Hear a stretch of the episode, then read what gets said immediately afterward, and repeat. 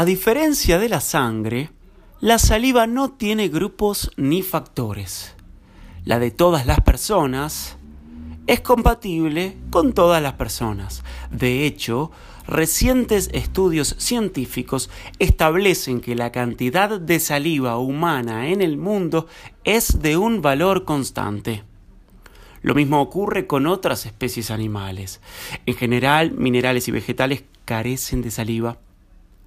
Lo que los científicos quieren decir es que desde el inicio de la humanidad, según algunos autores hace más de 315.000 años, la cantidad de saliva de todos los sapiens juntos sumada es la misma.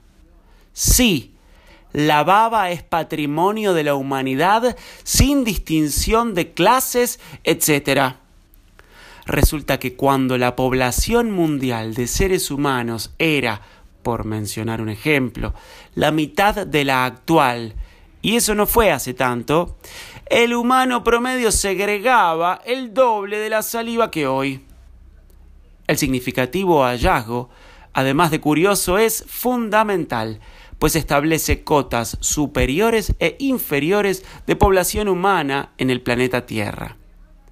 Es la saliva la que limita la existencia y no la cantidad de alimento, como decía el cretino de Malthus.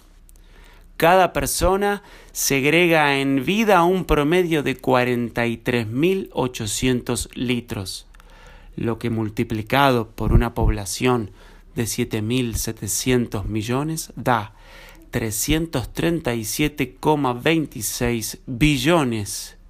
Billones en tanto millones de millones, no miles de millones, como pretenden los estadounidenses en un despliegue de ansiedad por llegar antes a un número grande y así presumir. De litros. Esta aparentemente inmensa cantidad de saliva no nos alcanzará como especie cuando seamos 15 mil millones, dentro de unos 130 años aproximadamente.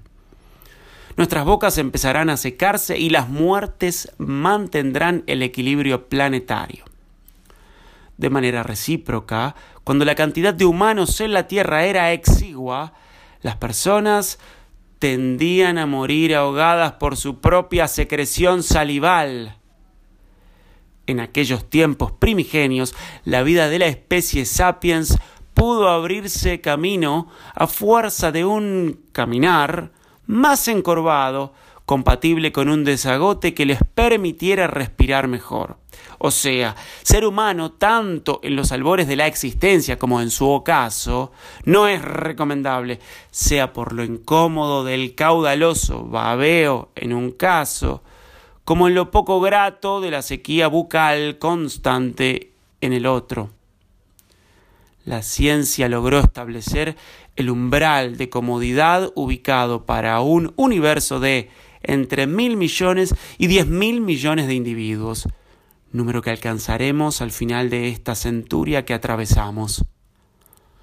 De acuerdo a esta revolucionaria teoría del ciclo de la saliva, lo que hoy segregamos ha pasado por lenguas ancestrales y seguirá circulando por paladares futuros. ¿No es apasionante?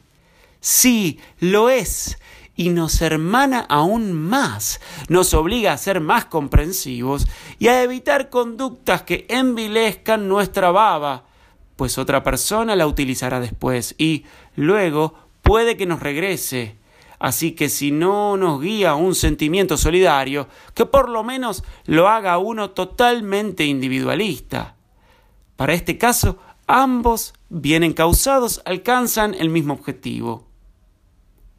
El Departamento de Oceanografía de la Universidad de Oslo, capital de Noruega, ha detectado un incremento en las cantidades de plástico y poliuretano en la saliva, próximos a niveles incompatibles con la vida, por lo que ruegan a las personas aficionadas a la ingesta de botellas de gaseosas que se abstengan de tan insalubre práctica, pensando que la baba resultante será el legado para sus hijos y nietos.